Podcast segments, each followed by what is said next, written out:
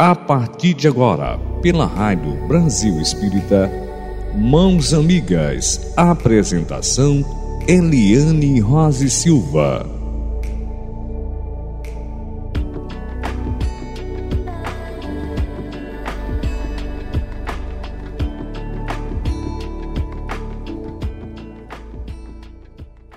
Eliane Rose Silva. Boa noite.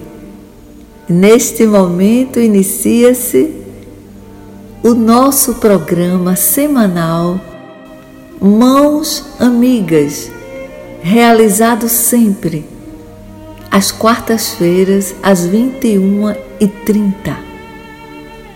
Queremos cumprimentar e agradecer os ouvintes assíduos e aqueles que pela primeira vez estão sintonizados conosco. Gratidão pela audiência. Daqui o nosso abraço apertado, terapêutico. Gratidão ao nosso Pai maior, tão misericordioso que nos concede a disponibilidade de estarmos juntos, reunidos, debruçados aos aprendizados. Gratidão ao nosso Mestre Maior Jesus, Príncipe da Paz, nosso irmão mais velho. Gratidão à nossa Mãe Maria de Nazaré, bondosa, misericordiosa, intercessora, junto à Divindade Maior, por cada um de nós, seus filhos Gratidão José, patrono de todas as famílias do planeta. Gratidão a RBE, a nossa Rádio Brasil Espírita, que tanto nos incentiva e acolhe. Um beijo grande para o nosso Márcio, a nossa Neuza Amélio, competentíssimos e que tanto nos concede o carinho, o acolhimento, a paciência conosco. E agora, nós queremos passar para vocês o título do nosso pão espiritual da nossa noite de hoje. Flagelos coletivos. E aí nós vamos desenvolver este aprendizado. O esclarecimento que a nossa doutrina espírita, tão esclarecedora, tão confortadora, nos ajuda a entender, nos consola diante dessas provações coletivas. E para iniciarmos, com a nossa mensagem, contentamento do conteúdo ser um motivo grande, um convite à reflexão diante das crises, diante desses flagelos que ocorrem, diante dessas provações muito tristes que toda a humanidade vai experimentando no nosso Brasil e fora dele, no exterior também. Então, nesse momento, iniciamos a mensagem do nosso Emmanuel e psicografada pelo inesquecível e amado Chico Xavier, intitulada Crises. Abre aspas. Pai, salva-me desta hora, mas para isto vim a esta hora. Fecha aspas. É uma afirmativa de Jesus registrada por João capítulo 12, versículo 27. E o texto nos diz: A lição de Jesus neste passo do Evangelho é das mais expressivas. Ia o Mestre provar o abandono dos seus entes amados, a ingratidão de beneficiários da véspera, a ironia da multidão, o apodo na via pública, o suplício e a cruz, mas sabia que ali se encontrava para isto, consoante os desígnios do Eterno. Pede a proteção do Pai e submete-se na condição do filho fiel. Examina a gravidade da hora em curso, todavia reconhece a necessidade do testemunho. E todas as vias na terra experimentarão os mesmos trâmites na escala infinita das experiências necessárias. Todos os seres e coisas se preparam, considerando as crises que virão. É a crise que decide o futuro. A terra aguarda a charrua, o minério será remetido ao cadinho. A árvore sofrerá poda. O verme será submetido à luz solar. A ave defrontará com a tormenta. A ovelha esperará a tosquia. O homem será conduzido à luta. O cristão conhecerá testemunhos sucessivos. É por isto que vemos no serviço do Mestre a crise da cruz que se fez acompanhar pela bênção eterna da ressurreição. Quando, pois, te encontrares em luta imensa, recorda que o Senhor te conduziu a semelhante posição de sacrifício, considerando a probabilidade de tua exaltação. E não te esqueças de que toda crise é fonte sublime de espírito renovador para os que sabem ter esperança e fé. Gratidão, Emmanuel, gratidão, nosso Chico Xavier. E esse texto foi extraído do livro Vinha de Luz. Então, gente, todas essas situações calamitosas, todas essas provações coletivas, esses flagelos que nos deixam estarrecidos.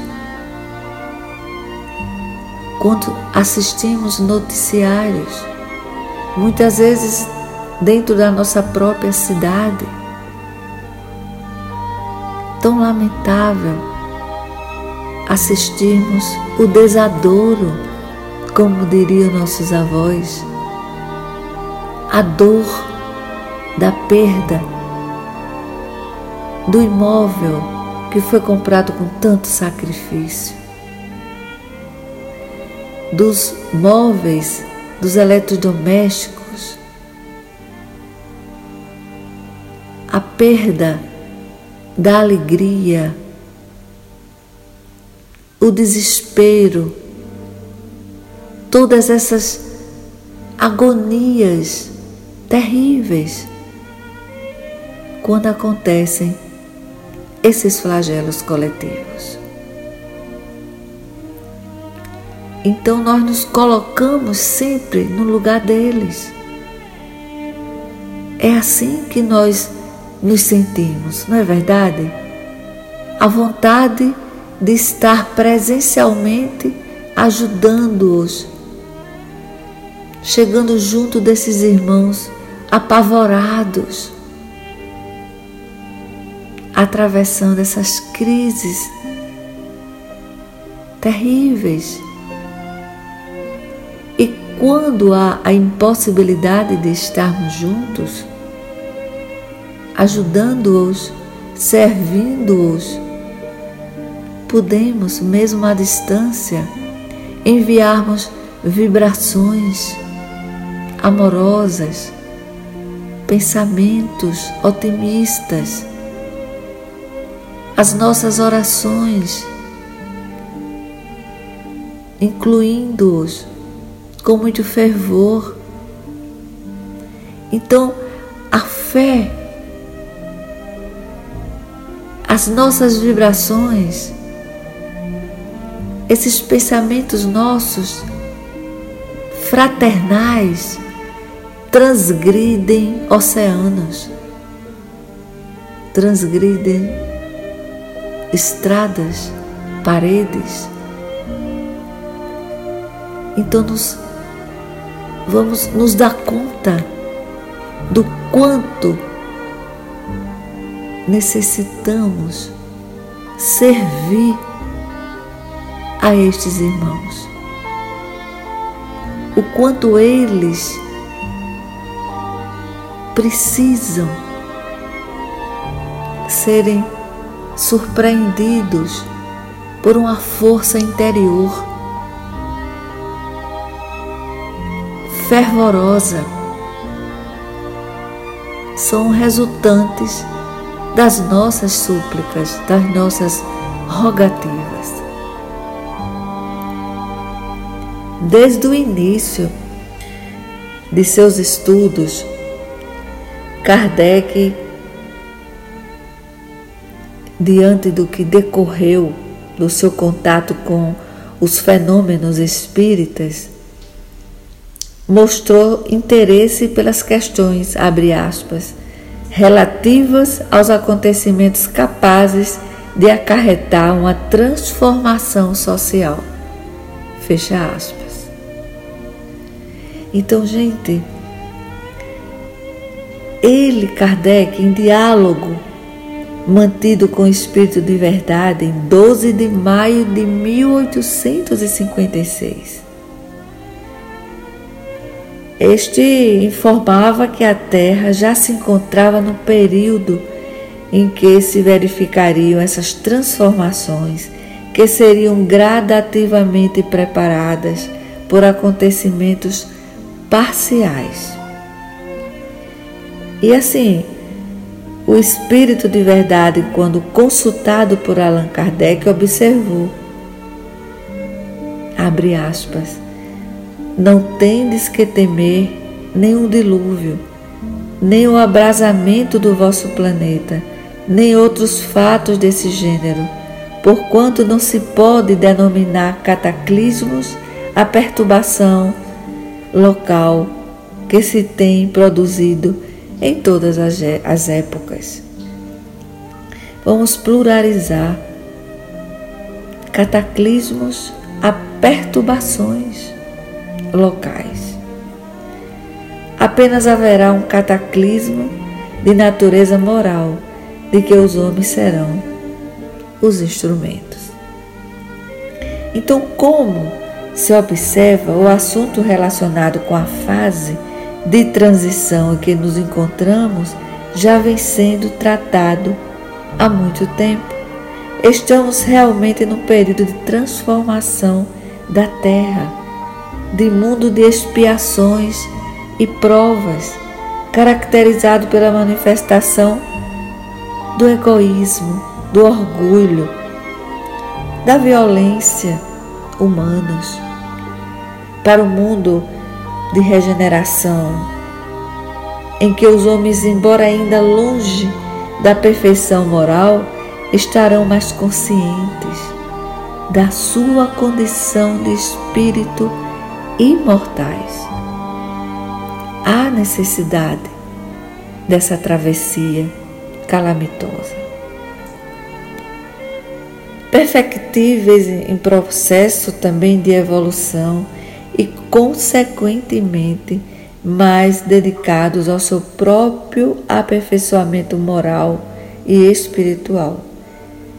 Este, assim como destaca o Espírito de Verdade, é a grande mudança que se opera no nosso planeta.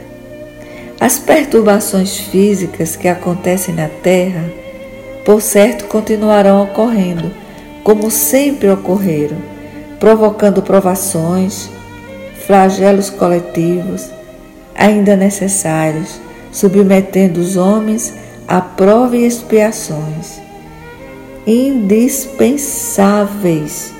Gente, indispensáveis ao processo de aprimoramento moral e de libertação espiritual que estamos todos destinados. O ser humano, todavia, diante dessas provações coletivas, já sente a necessidade de movimentar-se no sentido de auxiliar o próximo, individual ou coletivamente, e atendê-lo em suas necessidades materiais, morais e espirituais. É o despertamento ao amor em ação que tanto Chico Xavier nos ensinou. Então, assim, essas são manifestações de caridade e solidariedade que irão caracterizar o mundo novo que o homem está construindo e que já começam a ser vivenciadas na fase de transição em que nos encontramos. Olha, gente, é de uma importância tão grande que tenhamos esse estudo abordado neste assunto para que nós entendamos o quanto estamos equivocados quando alguns dos nossos irmãos dizem: Meu Deus, diante desta calamidade, onde está Deus? Não é isso? Humanidade se comove, se mobiliza diante da turbulência das águas do Oceano Índico, o Pacífico, sabe? Mediterrâneo, agitadas por um tremor de, de terra, como já houve. Dia 26 de dezembro, o epicentro em águas próximas da ilha da Indonésia, em Sumatra.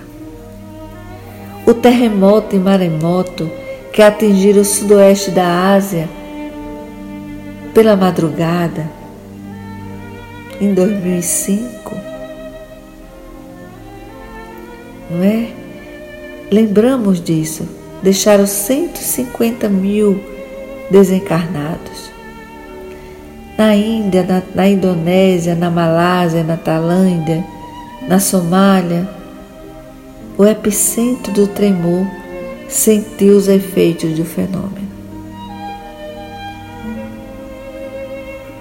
Então, para o homem, é de uma impotência tão grande quando ele vê desmoronar, quando falamos o homem, é o homem e a mulher, não é?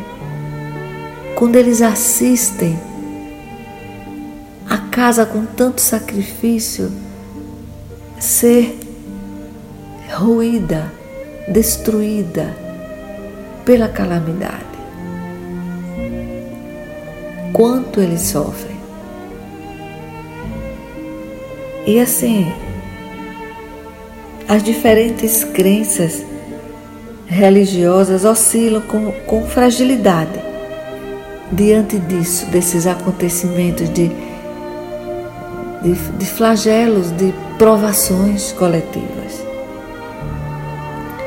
Então, assim, diante do tema, sempre evitamos analisá-lo mais diretamente, porque tem universos filosóficos da observação muito reduzido, valendo-se de uma fé cega como instrumento de aceitação, mesmo sem conseguir compreender todo essa, esse desastre, a tragédia que abala, que abate.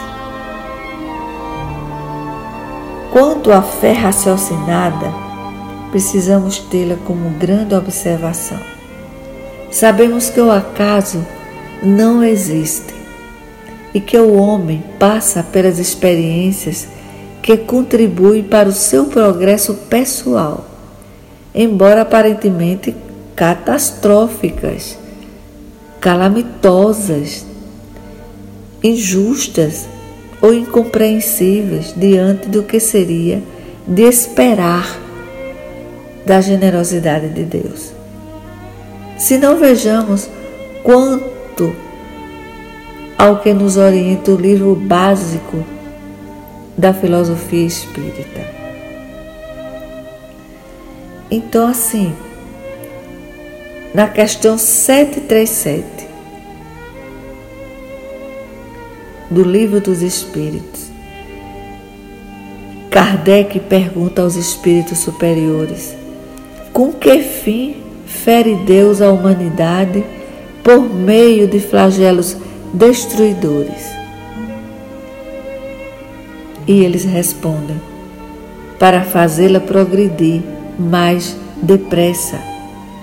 Já não dissemos ser a destruição a necessidade para a regeneração moral dos espíritos, que cada nova existência sobe em um degrau da escala do aperfeiçoamento? Preciso é que se veja o objetivo, para que os resultados possam ser apreciados. Somente do vosso ponto de vista pessoal os apreciais. Daí vem que os qualificais de flagelos por efeito do prejuízo que vos causam. Essas subversões, porém, são frequentemente necessárias para que mais pronto se dê o advento de uma melhor ordem de coisas e para que se realize em alguns anos o que teria exigido muitos séculos. E aí Kardec e ainda insiste. Para conseguir a melhora da humanidade, não podia Deus empregar outros meios que não os flagelos destruidores?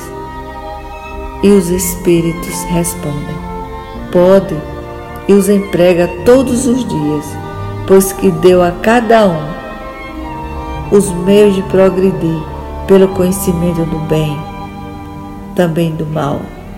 O homem, porém, não se aproveita desses meios. Necessário, portanto, se torna que seja, vamos dizer, uma palavra bem melhor do que castigo, que seja corrigido. O Pai não castiga, Deus não castiga, Ele corrige. A corrigenda divina necessária nessas tragédias. E aí, o orgulho e o que ele faça sentir a sua fraqueza, necessário se faz para o homem. E aí, uma segunda grande observação a ocorrência mobiliza a solidariedade internacional, desviando as atenções dos conflitos políticos e religiosos que têm assolado a geração atual. Viu-se que a maioria das nações tocaram-se e prontamente abraçaram a causa da solidariedade. Às vezes, só percebemos o chamado do Senhor quando a dor abate a nossa porta ou a porta do nosso vizinho mais próximo. E podemos lembrar um avião israelense, pela primeira vez na história, pousou no maior país muçulmano do mundo, a Indonésia, com o qual não mantém relações diplomáticas. A carga foi conseguida por meio de uma grande campanha de ajuda humanitária. Então, assim, promovido pelo jornal de maior circulação nacional, o Ediô Arronon, e a entidade da Força para Doar, uma equipe de 15 voluntários, sendo oito similar à Cruz Vermelha, da Via Dom. Então, assim, fontes diplomáticas israelenses negociaram de forma secreta a entrega da carga na Indonésia e avaliam esta operação podendo incrementar as relações entre os dois países. Então, assim, uma terceira grande observação: um casal brasileiro, Paulo Antunes, Neto e Daniele, que se encontrava na área afetada por estar embaixo d'água mergulhando, não foi levado pelas ondas devastadoras. Outro caso inédito ocorreu com um bebê de 20 dias que dormia quando o maremoto atingiu no domingo a ilha de Penang, na Malásia. Conseguiu sobreviver graças a um colchão flutuante. Ou ainda um garoto que foi encontrado boiando, apoiado num galho de árvore. Também no Brasil ocorrem fatos que nos levam a repetir com sofrimento. Lembremos do ano de 1974 e 1 de fevereiro em São Paulo ocorreu o incêndio do edifício Joelma, de 23 andares, 180 pessoas pereceram, apesar dos esforços do Corpo de Bombeiro que havia no local. Eram 26 viaturas e 318 bombeiros em Niterói, no dia 17 de dezembro de 1961. Aconteceu um trágico incêndio no circo, repleto de crianças e adultos que procuravam distração e alegria com os palhaços, trapezistas, malabaristas e domadores de animais. Um destruidor incêndio em poucos minutos fere e suprime a vida física de centenas de pessoas sufocadas pela fumaça e queimadas pelo fogo, atropeladas pela multidão desesperada. Esse acontecido, que encheu de comoção o povo brasileiro, teve da espiritualidade radioso esclarecimento, como se pode constatar na literatura mediúnica do espírito Humberto de Campos. Acaso? Uma interrogação. Fatalidade? Interrogação. Determinismo? Também. Uma interrogação. O que será? O que está na raiz das grandes provações coletivas, das gigantes expiações de massa? Para que os, aqueles que creem no ser superior, que a tudo criou, com certeza não. Para os que têm a crença, por que então Deus permite? Esses infaustos que derramam tantas lágrimas, espalham sofrimento e deixam marcas prolongadas.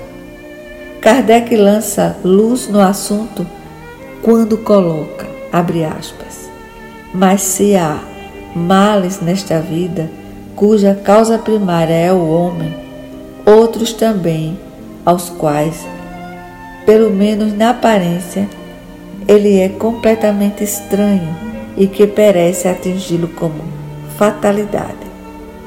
Tal, por exemplo, a perda de entes queridos e a dos que são o amparo da família. Tais ainda os acidentes que nenhuma previsão poderia impedir.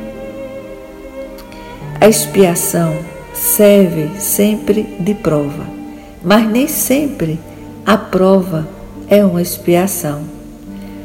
Provações e expiações, todavia, são sempre sinais de relativa inferioridade, porquanto o que é perfeito não precisa ser provado. Estamos a caminho na trilha da evolução, vivendo e aprendendo, e das piores situações sempre tira grande aprendizado. Então vamos intensificar cada vez mais as nossas súplicas, os nossos pensamentos positivos vibrando pela solução desses irmãos enfrentando tantas dificuldades com as calamidades, com essas tragédias lamentáveis.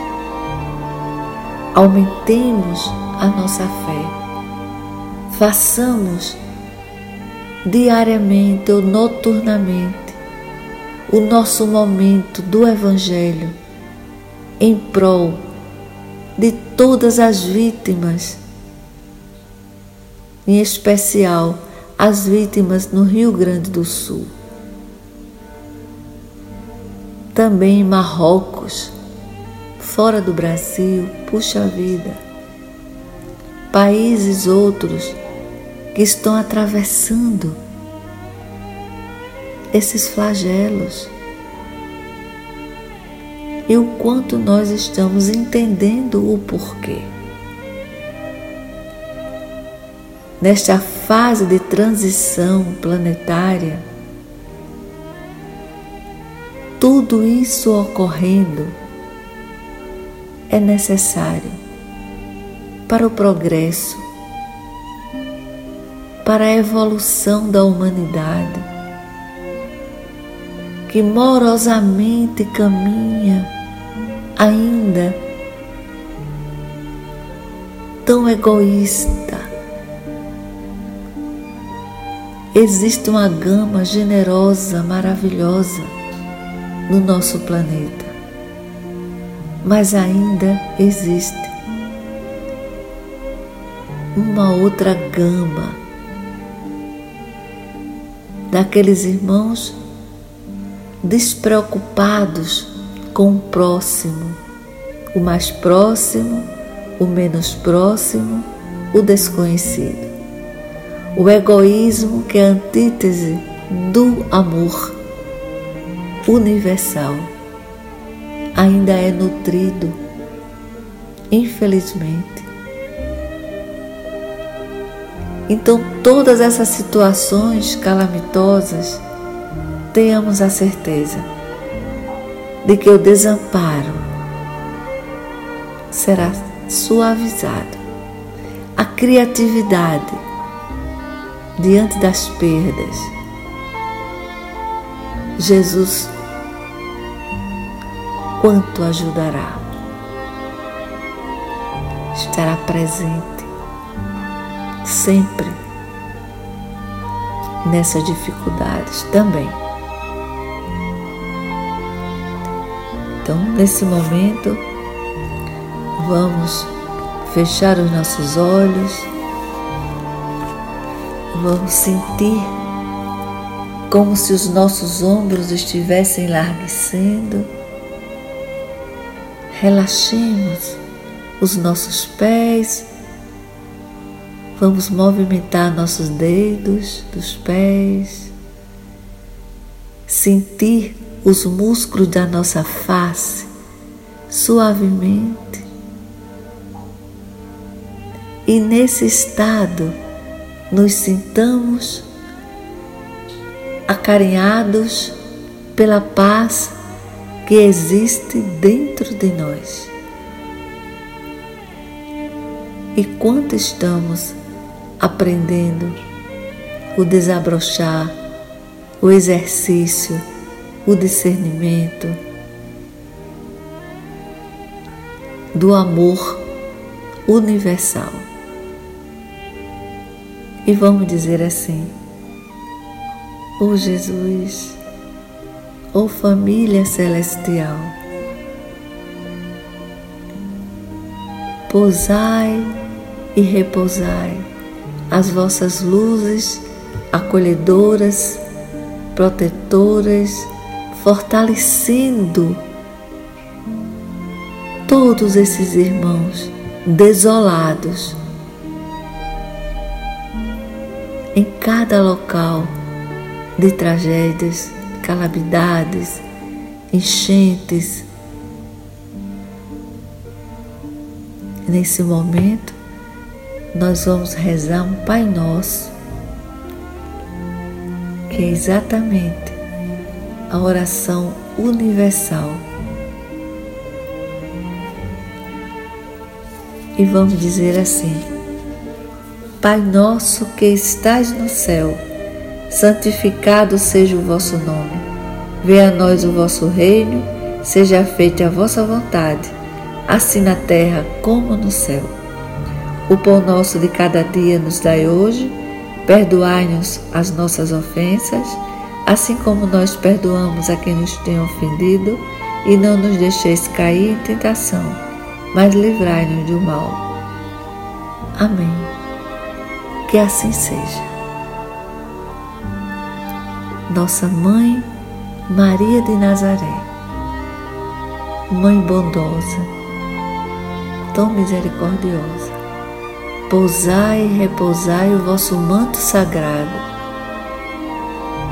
sobre cada irmão enfrentando flagelos coletivos. Oh Jesus, vós sois o médico dos médicos. Abraçai cada causa. Abraçai cada irmão vosso que se encontra no desespero. Cuida deles, Senhor. Serenai os ânimos deles. Ave Maria, cheia de graça, o Senhor é convosco. Bendita sois vós entre as mulheres, e bendito é o fruto do vosso ventre, Jesus. Santa Maria, Mãe de Deus, rogai por nós, pecadores, agora e na hora do nosso desencarne.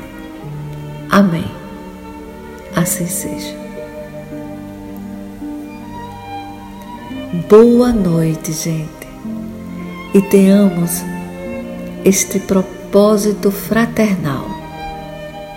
Sempre incluamos nas nossas súplicas, orações, apelos, rogativas ao alto divino, servindo em vibrações amorosas a torcida para que refaçam um a um desses irmãos a sua vida, vamos incluir todos que estão passando por esse sofrimento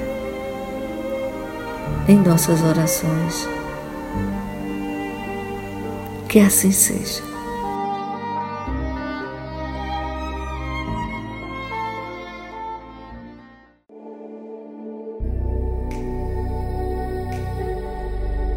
Você acabou de escutar na Rádio Brasil Espírita Mãos Amigas